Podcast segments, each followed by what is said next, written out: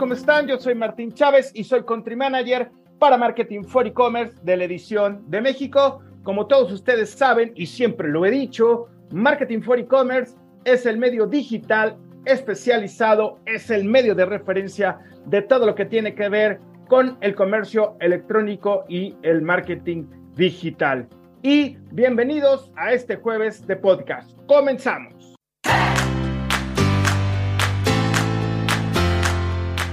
El día de hoy estoy muy contento porque a partir desde este momento, a partir desde ya, desde ahora, pueden ir a Marketing 4 ecommerce.mx y descargar el estudio de la moda aquí en México. Dicho estudio se trabajó con nuestra alianza estratégica, que es EASY, que es la Escuela de Negocios y Tecnología de la Era Digital, y desde luego de nosotros, que somos una referencia del comercio electrónico, Marketing for E-Commerce. Amigos, aprovechen este estudio, conozcan los datos y utilícenlos para el beneficio que ustedes quieran. Marketing4ecommerce.mx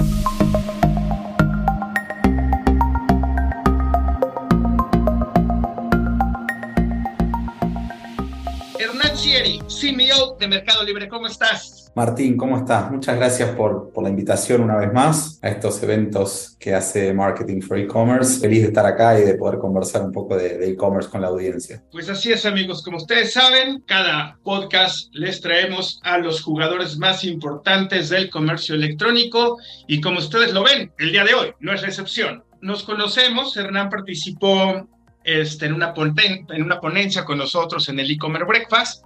Nos conocemos muy bien, pero, y además también les pido su link y todo eso, pero Hernán, cuéntanos un poquito más de tu trayectoria, de tu experiencia, porque me queda claro que este Mercado Libre se está posicionando día tras día más en el mercado mexicano. Cuéntanos un poquito de ti, por favor.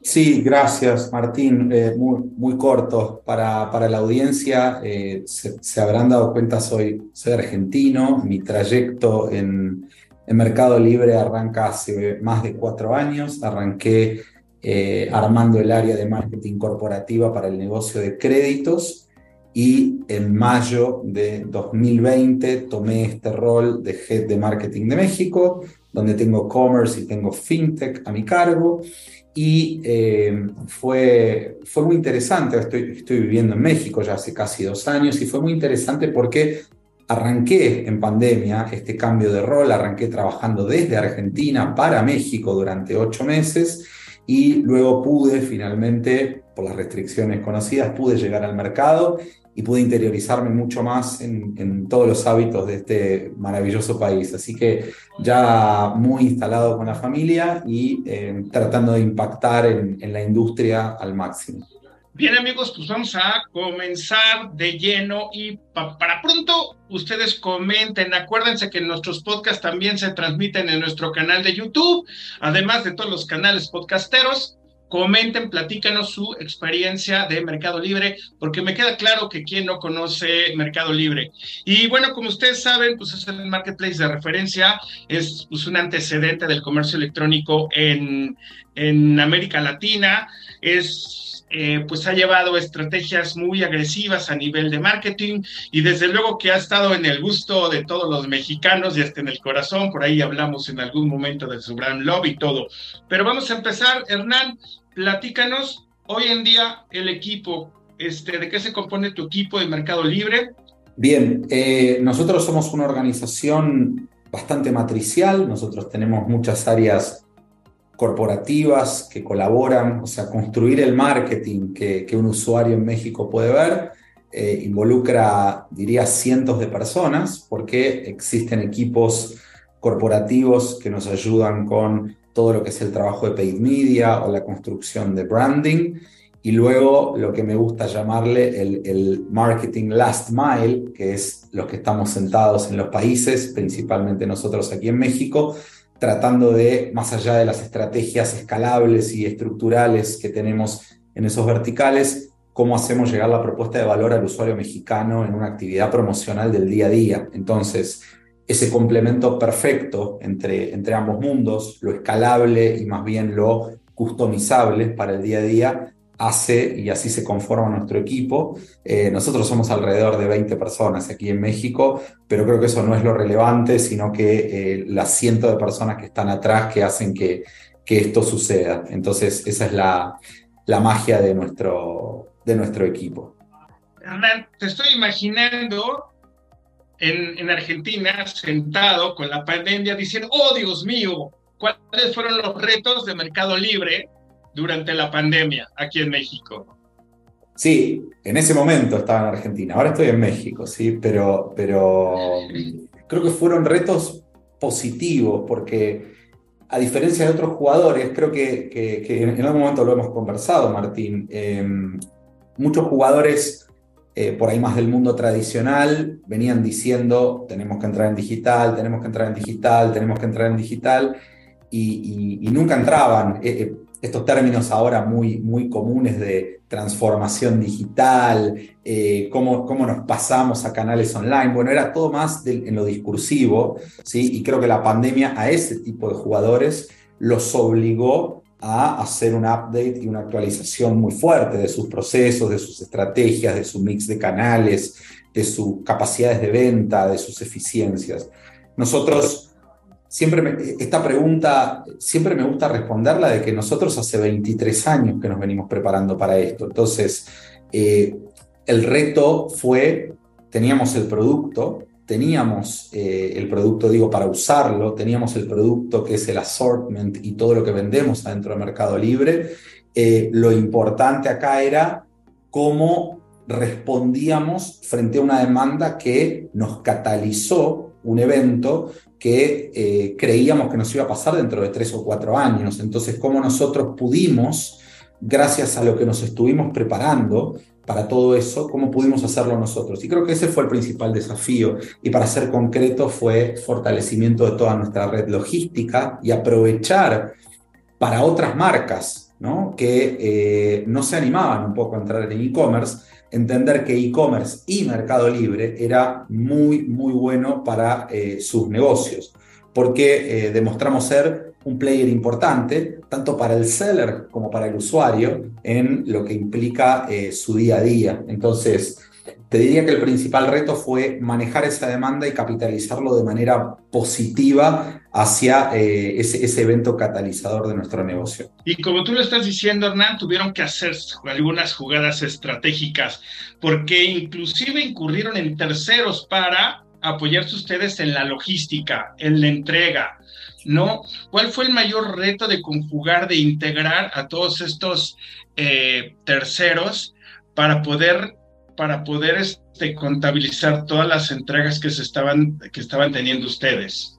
A nuestra estrategia logística implica mucho desarrollar nuestras capacidades de entrega propias. Entonces, sí, creo que esta respuesta es válida para muchas otras preguntas también, que es más allá de hablar de, competencia o hablar de, apoyos en terceros, que siempre los tenemos, nuestro foco nuestro, nuestra, nuestra mentalidad en realidad es cómo construir nuestras capacidades propias, cómo, cómo seguir creyendo en nosotros mismos y en el desarrollo y escalabilidad de lo propio. Entonces, en ese sentido, pasó mucho por seguir desarrollando nuestros centros de distribución, nuestro servicio de última milla, nuestros puntos intermedios, nuestra red de flotas, nuestra flota aérea con cuatro aviones, nuestra red de camionetas. Entonces, creemos nosotros que para poder cumplir esa promesa de entregas en el mismo día, que es uno de los verticales más valorados por el usuario a la hora de valorar un retail, ¿no? Es precio, variedad y entrega, ¿no? Ese capítulo y ese vertical de entrega, para nosotros esa construcción pasa por fortalecer mucho nuestros pilares propios, ¿sí? En todos esos ámbitos que, que, estoy comentando. Entonces, creo que mm, llegamos preparados, como yo te decía, a la pandemia, llegamos con una red logística armada Creo que la pandemia lo que hizo fue estresar al máximo esa red logística, entender mejor cómo juegan los partnerships con terceros, pero darnos cuenta y dejar expuestos cuáles son los puntos de mejora que nosotros teníamos que ir tomando para que esa red, con todos esos puntos y nodos que son los que estoy comentando, puedan seguir fortaleciéndose para que hoy, 19 de octubre de 2022, sigamos pudiendo tener la misma propuesta de valor aún mejor que lo que hacíamos en pandemia. Y ahorita, por ejemplo, eh, que hablaste como de, de, competencias, ¿no? De lleno, con, con la competencia directa que ustedes, pero ustedes se han mantenido como al margen, como del gusto de México, o sea, una, ha sido una competencia, pues realmente ahora sí que, ¿cómo decirlo? Pues ha sido una competencia como muy honesta entre estos dos monstruos, en el cual unos son, son ustedes. Pero ¿qué, pero ¿qué han hecho ustedes de especial para seguir a la par, a la par de las competencias. Que no sé, si yo las menciono, te, te, no, no sientes feo, ¿verdad? Si menciono tus competencias. A mí, eh, el, primero, Martín, el programa es tuyo, yo no me puedo, no me puedo ofender, así que puedes, puedes nombrar a quien quieras. Perfecto, perfecto. No, no, no. Este, ¿Cómo han logrado mantenerse a la cabeza del e-commerce, del, del marketplace en esta región ante estos importantes competidores?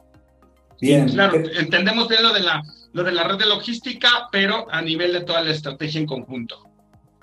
Sí, creo, a ver, eh, creo que acá viene el primer mensaje importante que, que me, gustaría, me gustaría pasar en, en, tu programa, Martín. Mercado Libre es el líder de e-commerce en México, ¿sí? Entonces, eh, lo hemos venido siendo, no somos ajenos a la competencia. Creo que y este es algo eh, que, creo que recomiendo al, usuario también y al, y, al, que esté escuchando el podcast.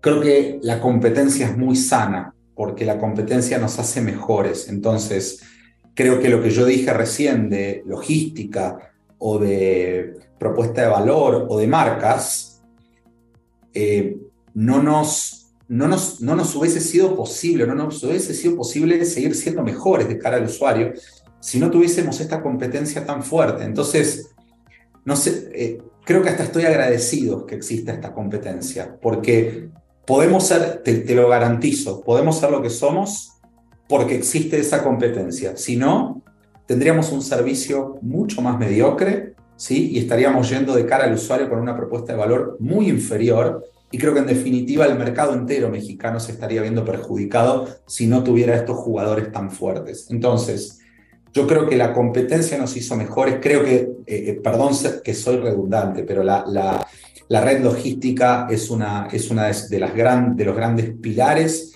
El otro gran pilar es seguir generando confianza en las marcas para poder vender en el e-commerce. Así hemos podido incorporar marcas muy, muy grandes como Samsung, Apple, Huawei, Nike, Adidas, un montón de marcas muy, muy grandes que se terminaron de animar a eh, trabajar con nosotros con resultados muy, muy buenos. Y eh, creo que luego eh, viene toda la parte del ecosistema de Mercado Libre, que es la parte de los pagos, la parte de Mercado Pago, cómo podemos nosotros seguir fortaleciendo eso.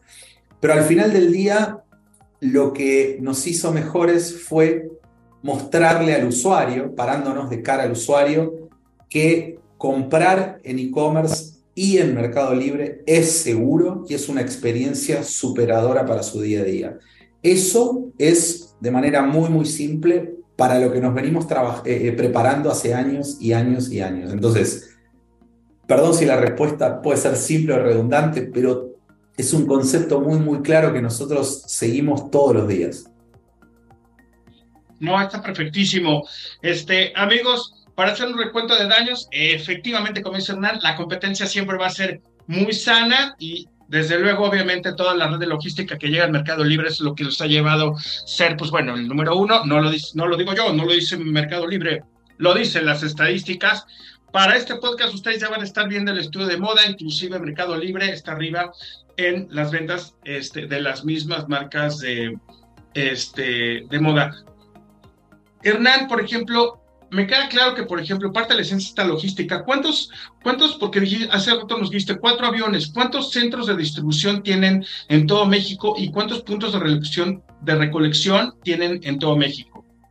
Bien, a ver, eh, hay, algunos datos que eh, espero me entiendas que, son algunos que son muy, muy internos, pero sí tenemos cuatro aviones, tenemos una red eh, de camionetas, de más de 800 camionetas dando vueltas por todo México, ¿sí? tenemos cuatro centros de distribución, entonces en todo el país tenemos 13 estados en los que podemos ofrecer envíos el mismo día, entonces eso marca la apuesta de mercado libre en México hacia la construcción de una, de una red logística muy robusta. Y en definitiva esto es para el usuario, o sea, que el usuario pueda tener una experiencia de navegación óptima y que su experiencia de compra también sea óptima en la entrega, atrás está toda esta inversión que estoy comentando.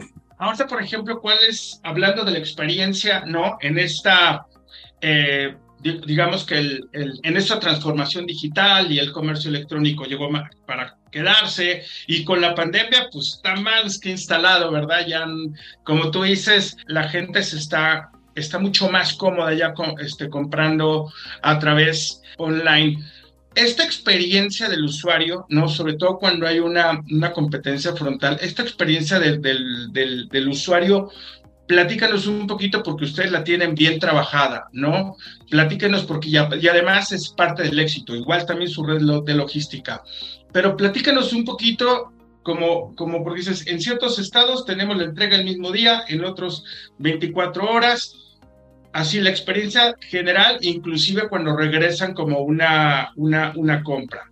¿Cómo es esta, Hernán? A partir de que uno le da clic ahí a la página de Mercado Libre uno puede elegir. Lo, primero, lo primero que ocurre es qué es lo que uno quiere. Mi, recomendación siempre es que uno trate de, para tener la experiencia superior que Mercado Libre ofrece, eh, obviamente en la medida que uno esté eh, comprando lo que quiere, ¿no? Pero tratar siempre de elegir los productos que están en nuestros centros de, de, distribución, que dice full. Y también uno puede hacer una elección por el tipo de entrega, ¿sí? Entrega mismo día o entrega 24 horas, todos esos filtros de experiencia del usuario uno los tiene. Entonces, a partir de ahí es donde arranca la, entrega superior. Y luego, si uno no, no quiere, no quiere, esa, eh, no quiere ese producto, eh, la misma experiencia de compra, luego de haber comprado, uno puede seleccionar, devolver el producto y esa, esa devolución también se le hace en el dinero. Entonces, el dinero también vuelve.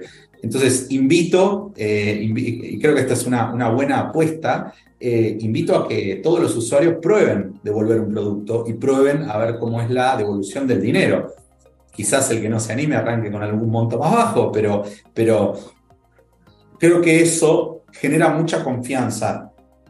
A mí me pasó y, lo, tuve que hacer un, montón de veces, o porque no quería el producto, o porque nada, por lo que sea, tuve que eh, eh, vivir la experiencia y la verdad que, que es, es, muy, muy positiva. Entonces, creo que, creo que al final del día se reduce todo, todo, la experiencia del usuario es qué tan simple es para el usuario, más allá de todo lo complejo que sea para nosotros construir esa experiencia y las miles de personas que hay atrás construyendo la aplicación el producto y la logística, creo que lo más importante, eh, y en cualquier tipo de empresa, esto lo hemos hablado también en nuestro foro, más allá de lo que nosotros como Mercado Libre tengamos la suerte de poder experimentar, creo que siempre tenemos que pensar qué es lo mejor para el usuario. Parece una frase súper redundante, súper simple, pero muchas veces nos desviamos y decimos, bueno, ¿qué es lo mejor para nosotros? ¿Cómo nos ahorra costos? ¿Cómo nosotros como empresa nos conviene, la hacemos mejor?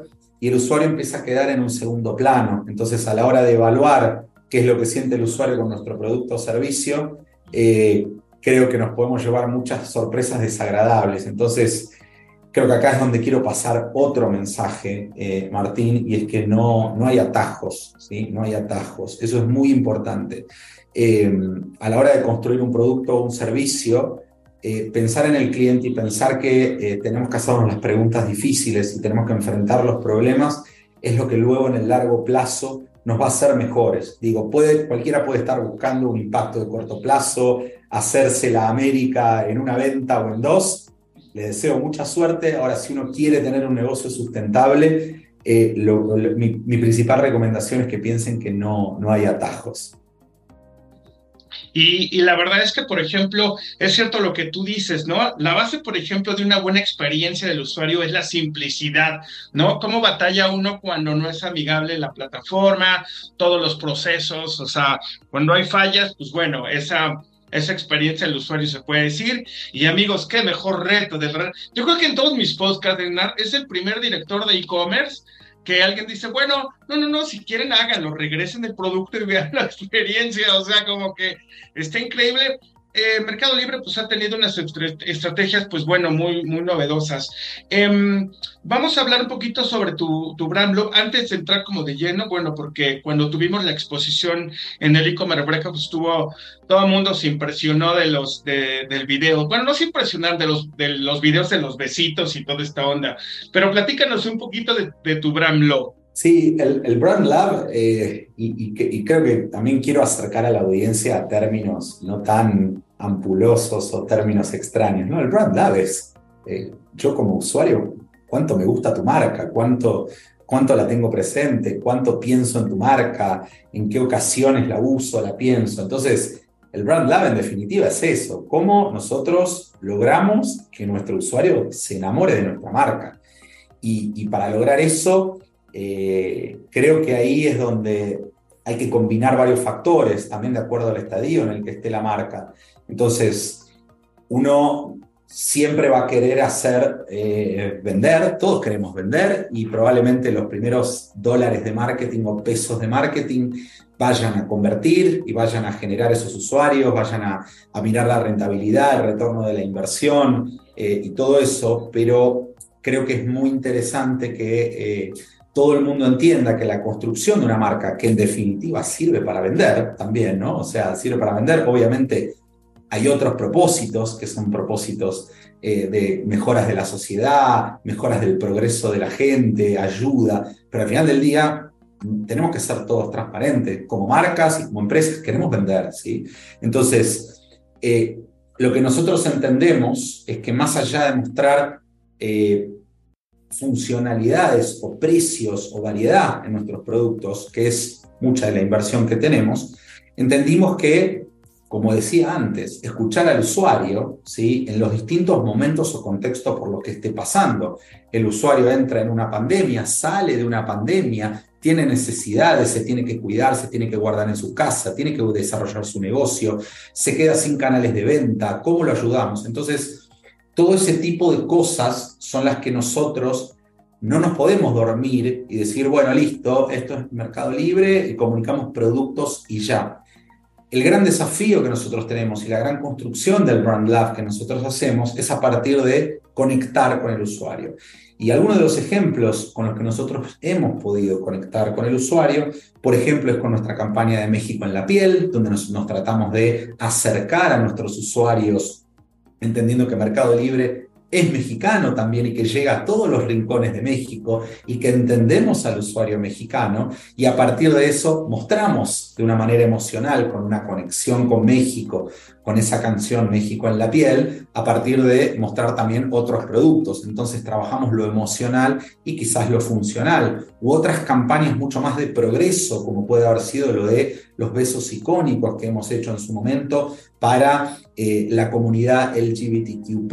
Entonces, queremos conectar con el usuario desde todos los ámbitos en los que interactúe con nosotros. Entonces, esa, esa palabra o esa frase, Brand Lab, para que no quede tan vacía, eh, esto es un poco lo más tangible que uno tiene que trabajar. Yo lo que recomiendo es trabajar todo el espectro de una marca y del funnel de conversión en la medida de lo posible y en el estadio en el que se encuentre su marca, porque eso al final del día es lo que hace que un usuario me elija a mí y no elija a otro. ¿sí? Eso es lo que buscamos. Y no nos mintamos, todos queremos vender. Amigos, pues bueno, ahí, si tienen oportunidad, pues busquen esta campaña. Ahí seguramente hay videitos de YouTube de los que estaba comentando este Hernán Siri, sobre todo para que se den un día de lo que estamos, de lo que estamos hablando, ¿no? De esta conexión, de esta emotividad de México en la piel, de un poquito este, sacar un poquito lo de nuestras raíces, de tener una conexión ya también este, mucho más de cerca, mucho más física. Entonces, por ahí dense, dense una buscada ahí en YouTube, seguramente lo van a encontrar. Y desde luego que sí, sigan comentando nuestros videos, eh, nuestro abajo del video de YouTube. Por favor, comenten esta entrevista con Hernán Sieri, simio de Mercado Libre. Hernán, actualmente, ¿qué estrategia están llevando a cabo? ¿Cuál es la estrategia de marketing que están llevando a cabo? Nuestra estrategia hoy es, creo que, creo que se presenta, ya, el speech cambió. Eh, de, lo que presentabas al principio, desde, desde mi perspectiva, ¿sí? o de lo que converso con, con, con personas de la industria. Hoy sí el usuario ya entendió que el e-commerce es una opción muy viable para resolver su día a día, pero volvió al físico también el usuario. Ya está, la pandemia terminó y el usuario ya volvió a sus eh, hábitos más físicos de, de experimentar el producto, de tocarlo, de estar en la tienda. Entonces, el desafío cambia, se renueva y hoy en 2022 y principalmente para 2023, por lo menos nuestro desafío es entender cómo ese usuario que vino con nosotros porque entendió que éramos una gran alternativa en momentos de restricción en la pandemia, ¿cómo hacemos que se quede con nosotros una vez que la pandemia termina y los hábitos anteriores vuelven a resurgir? Entonces, yo creo que para responder tu pregunta, nuestra estrategia pasa mucho por mostrar que estamos siempre innovando desde el servicio, desde las marcas, pero que tenemos que seguir también mostrando variedad y precio, ¿sí? los, básicos del retail, variedad, precio y entrega. Eso nosotros no lo podemos entregar, y o sea, no, no podemos entregar esa pelea, esa es una pelea que tenemos que siempre seguir mejorando, porque el usuario son las tres cosas más importantes que va a valorar. Y creo que ahí la estrategia de marketing pasa también por complementar lo que te decía en la pregunta anterior. Nosotros queremos seguir reforzando la percepción del usuario de una compra protegida, que en Mercado Libre tus compras están protegidas, y queremos seguir reforzando que en Mercado Libre los envíos son los más rápidos del país. Entonces, te diría que nuestra estrategia es una estrategia full funnel que tiene mucho de conversión, mucho orientado a convertir a ese usuario, pero no queremos dejar de contarle todos los beneficios emocionales y beneficios de seguridad y confianza que Mercado Libre tiene. Esa sigue siendo uno de nuestros principales desafíos a lo largo de los últimos 15, 20 años. Cómo seguimos nosotros mostrando confianza del usuario en Mercado Libre.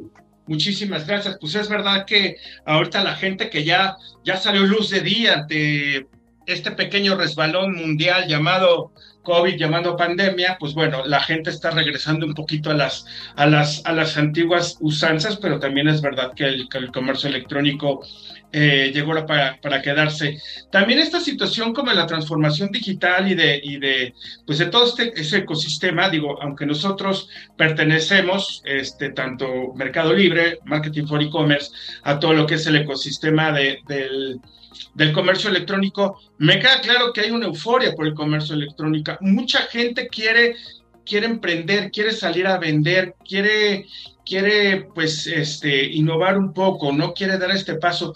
¿Tú qué le dirías a todos estos este, empresarios o inclusive que tienen tiendas físicas que, que, tienen que salir, que saben que tienen que salir al, al, comercio electrónico. ¿Tú qué le dirías a toda esta gente de emprendedores o que ya tienen su negocio físico que quieren dar este paso? Creo que, creo que el e-commerce ya no, no es opción. Creo que uno tiene que, que probarlo, ya sea por desarrollar su propio e-commerce, comprar soluciones armadas para el que no quiere invertir, como nuestra solución de mercado Shops, por ejemplo, o directamente vender sus productos adentro de una plataforma, que es el modelo tradicional que todo el mundo conoce. Pero creo que no se puede ignorar eh, el, el hecho de e-commerce.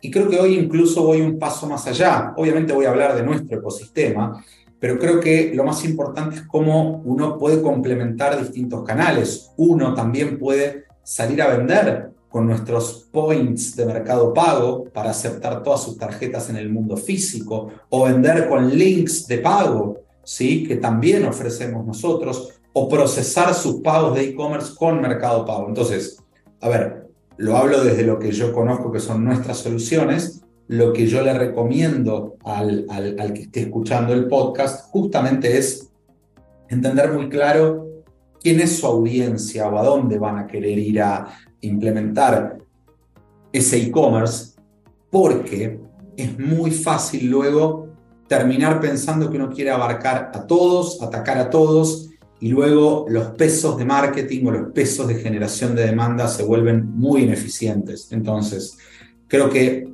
para resumir, e-commerce no es una opción. Para mí hay que estar en el formato que uno crea, por eso quería dar la idea de cómo uno puede estar. Debería buscar formatos alternativos y canales alternativos y complementarios, pero hay que tener muy, muy claro el nicho o el lugar o el espacio en el que uno quiere competir para que eh, sus inversiones y sus estrategias sean eficientes. Ya escucharon a menos de un experto de Hernán Sieri, ya no puede ser lado el comercio electrónico. Venda lo que vendas, tienes que entrarle al mercado electrónico, hay opciones y bueno, Hernán Sieri ya lo dijo perfectamente bien, así que no les hagan, entren al comercio electrónico sin frío, sin miedo. Eh, Hernán, hasta me voy a poner serio con esta pregunta. La facturación, tu, tu facturación del 2021, Perdón, no te puedo revelar esos datos.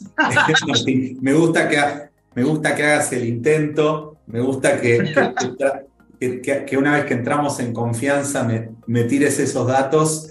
Eh, no, no, puedo, no puedo tirarte datos eh, muy específicos, los datos que creo que sí te pueden interesar eh, para entender la magnitud de Mercado Libre es que en nuestro quarter 2, ¿sí? en todo Mercado Libre hemos tenido 107 millones de compradores, quarter 2 es el periodo junio, julio, agosto, 107 millones de compradores, 10 millones de vendedores, 31, 31.5 billones de dólares vendidos o transaccionados por nuestras plataformas. Si te tuviera que preguntar para que adivines ¿Cuántas compras por segundo ocurren en Mercado Libre? ¿Qué, número te animás a decirme? ¿Cuántas compras por segundo? Santo Cristo, este reto me gustó. ¿Cuántas compras por segundo? 17. El doble, 35. Entonces. ¡Ay, eh, Santo Cristo! Entonces, ocurre eso. Eh, también otro número creo que interesante para ahora para que la audiencia también se lleve números y, pueda entender. 80% de nuestros envíos son en menos de 48 horas, ¿sí? Eh, creo, que, creo que esa es la magnitud que me gustaría eh, pasarte de, Mercado Libre y obviamente todo esto es gracias a los usuarios y esto es lo que a nosotros nos fuerza en seguir siendo mejores. Entonces, eh, ojalá estos números el año que viene sean el doble. Entonces, esto es lo que siempre venimos buscando eh, como empresa. No, no, como decía antes, no, nos vamos a, no, no, hay atajos y nunca nos vamos a quedar conformes con nada. Amigos, 36 compras por segundo. Ya ni, ni, ni, sé hacer las cuentas ahorita de lo que llevamos platicando Hernán y yo, cuántas compras van, pero eso es un dato muy, muy importante, Hernán, y, te lo agradecemos mucho. Tú hace rato mencionaste el porcentaje de entrega de menos de 48 horas, pero ¿qué porcentaje tienen entregando el mismo día? No me acuerdo el, no me acuerdo el número exacto, pero, pero es, un, es un muy buen porcentaje. Lo que te puedo decir es que eh, no hay competidor en el mercado que ofrezca el mismo volumen de entregas mismo día como hacemos nosotros en los distintos puntos del país. Ese, ese mensaje sí me interesa que, que, que quede claro y que pase porque más allá, de, más allá del share que nosotros hacemos, creo que depende también de la valoración del usuario y todo, pero, pero nuestra, nuestra propuesta en entregas es la, es la mejor. Perfectísimo, Hernán. Pues muchísimas gracias por estos números, la verdad es que se agradecen mucho, porque bueno, en cierta forma nos da un poquito de la visibilidad de, de, de, cómo está Mercado Libre hoy en México, posicionado aquí en México, y viendo ahorita, Hernán, que ya, que ya este, ¿cuáles son los siguientes pasos de Mercado Libre? ¿no? Ya hablamos ahorita, por ejemplo, del marketing que están manejando, del que manejaron para posicionarlo. Acaban de, acaban de cambiar de, de, de, logotipo también hace poco, toda esta onda. Este, ¿Qué es lo que viene ahorita para ustedes? En los próximos, digamos, de tres a cinco años, ¿qué es lo que viene para Mercado Libre aquí en México?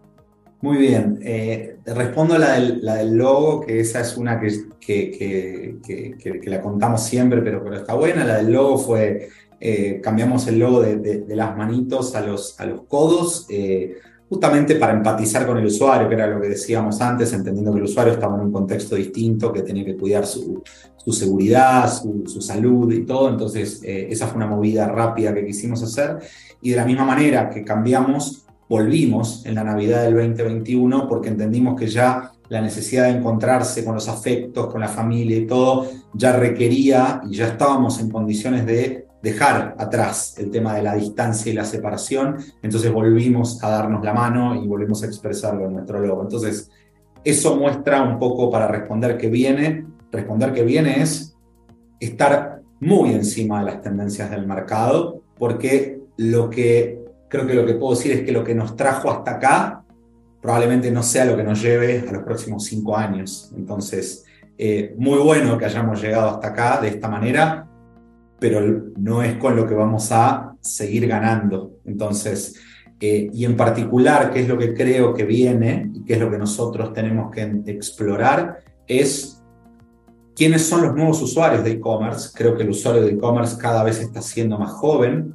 Creo que los las dos puntas, ¿sí? Las personas más grandes, más adultas, se animaron a probarlo en la pandemia. Entonces creo que esos usuarios son nuevos y creo que hay muchos usuarios jóvenes que están usando o la cuenta de los padres o la de los hermanos y que también y que son muy, eh, muy ávidos tecnológicos y son muy buenos tecnológicamente. Esos son usuarios que, que, que también tenemos que entender y particularmente de estos últimos lo que tenemos que entender es cuáles son sus nuevos patrones de navegación. Entonces, creo que ahí es donde juega mucho social media. Nosotros estamos eh, metiéndonos mucho en social media, en TikTok, en Instagram. Ojalá nos estén viendo por todos lados porque estamos haciendo un esfuerzo por aparecer en esos canales que es donde nuestro usuario joven interactúa. Y específicamente dentro del e-commerce, lo que creo que viene es cómo el usuario interactúa con la plataforma. Una una forma de interactuar, perdón la redundancia, es uno tiene en mente lo que quiere comprar y nosotros hacemos un trabajo de marketing para que tu primera opción de búsqueda sea Mercado Libre y lo compres. Esa es una forma, y es la forma tradicional y la forma que tenemos. Pero creo que el desafío que vemos, y vemos también de plataformas asiáticas, es cómo una vez que el usuario está en Mercado Libre y lo traemos como Mercado Libre a la marca, cómo hacemos que genere más discovery, descubrimiento de lo que quiere, o por ahí cosas que no sabía que quería. Entonces, cómo navega y cómo hacemos que esa experiencia de navegación sea eh, mucho más amigable con el usuario y que se vaya encontrando cosas mucho más personalizadas a sus gustos. Entonces, lo que creo que viene para nosotros en los próximos años, más allá de reforzar la logística, reforzar las marcas, reforzar los precios, todos los basics que, está, que decíamos antes, creo que ahora eh, tenemos que seguir trabajando en esta experiencia del usuario de cómo descubre sus productos, ¿sí? Una vez que entra en Mercado Libre. Creo que fuimos muy buenos en traer usuarios a Mercado Libre. Creo que ahora el desafío que aún no sé si lo hacemos bien o, o, tenemos que, que mejorarlo es cómo sigue descubriendo cosas adentro del Mercado Libre. Perfectísimo, Hernán. Pues muchísimas gracias. Amigos, pues ya escucharon a Hernán Sieri. Y bueno, estamos llegando al final de este podcast. Y como ustedes saben, yo soy Martín Chávez, Country Manager para Marketing for E-Commerce de de México. Y pues bueno, recuerden que en nuestra página está la sección de podcast, en donde van a poder ver este podcast. También lo pueden ver en nuestro canal de YouTube. Si no se han suscrito a nuestro canal, pues qué mal tienen tache, se tienen que suscribir para poder apreciar y ver el calibre y el nivel de estos podcasts. Hernán, muchísimas gracias. ¿Hay algo que tú quieras agregar? ¿Crees que nos, que nos hizo falta algo?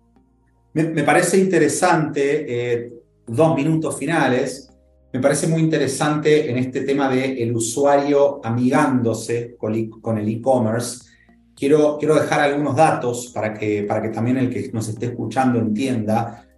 Eh, siete de cada diez mexicanos tiene la intención de participar ahora en el Buen Fin, ¿sí? este evento digital de e-commerce que va a ocurrir entre el 18 y el 21 de noviembre. ¿sí? Siete de cada diez mexicanos han expresado intención de participar y de esos 7 de cada 10, 6 de cada 10 han expresado que considera realizar sus compras en Mercado Libre. Entonces, para nosotros apuntamos eh, a que sea un gran evento, como venimos construyendo. Queremos decir que generalmente la consideración más importante está en ropa y calzado, donde aproximadamente el 47% de los usuarios expresa que tiene intención de comprar, tecnología también el 42%, celulares el 40%. Entonces, lo que quiero pasar con este mensaje es que el e-commerce, como decía, ya está instalado, está llegando y invito a los usuarios a que empiecen a entender las dinámicas promocionales del mercado, como los buen fin, los hot sales, las rebajas, y que aprovechen esos precios y esas oportunidades que aparecen, porque de verdad son muy, muy atractivas. Entonces, esta es la manera que nosotros seguimos construyendo el e-commerce en México. Perfectísimo, Hernán, muchísimas gracias. Y la verdad es que estos espacios, así como el buen fin y todo, pues son espacios que abre el mismo comercio electrónico, pues bueno, para pues para aprovechar los precios, ¿verdad? Digo, la vez que es la verdad y por hacer como más, este, pues sí, acercarnos mucho más a lo que es el, el comercio electrónico. Amigos, pues hemos llegado al final de este podcast. Muchísimas gracias, Hernán. Muchísimas gracias. Te mando un abrazo en nombre de Marketing for E-Commerce. Gracias, Martín. Muchas gracias por la invitación. Siempre un placer. Y, bueno, eh, ojalá, ojalá el usuario haya quedado interesado de, de lo que estuvimos conversando hoy. Claro que sí. Amigos, comenten en nuestro podcast, abajo ahí del, del, video, este, comenten sobre lo que hemos platicado con Hernán Sieri, simio de Mercado Libre, su experiencia con, con Mercado Libre, qué piensan ustedes sobre sus estrategias de, de marketing, sobre todo este, todo este proceso que rodea su logística para tratar de tener una o de llegar a una experiencia del usuario muy simple, así como lo dijo Hernández, Hernán Cheri. Amigos, muchísimas gracias, les mando un abrazo y nos vemos hasta la próxima.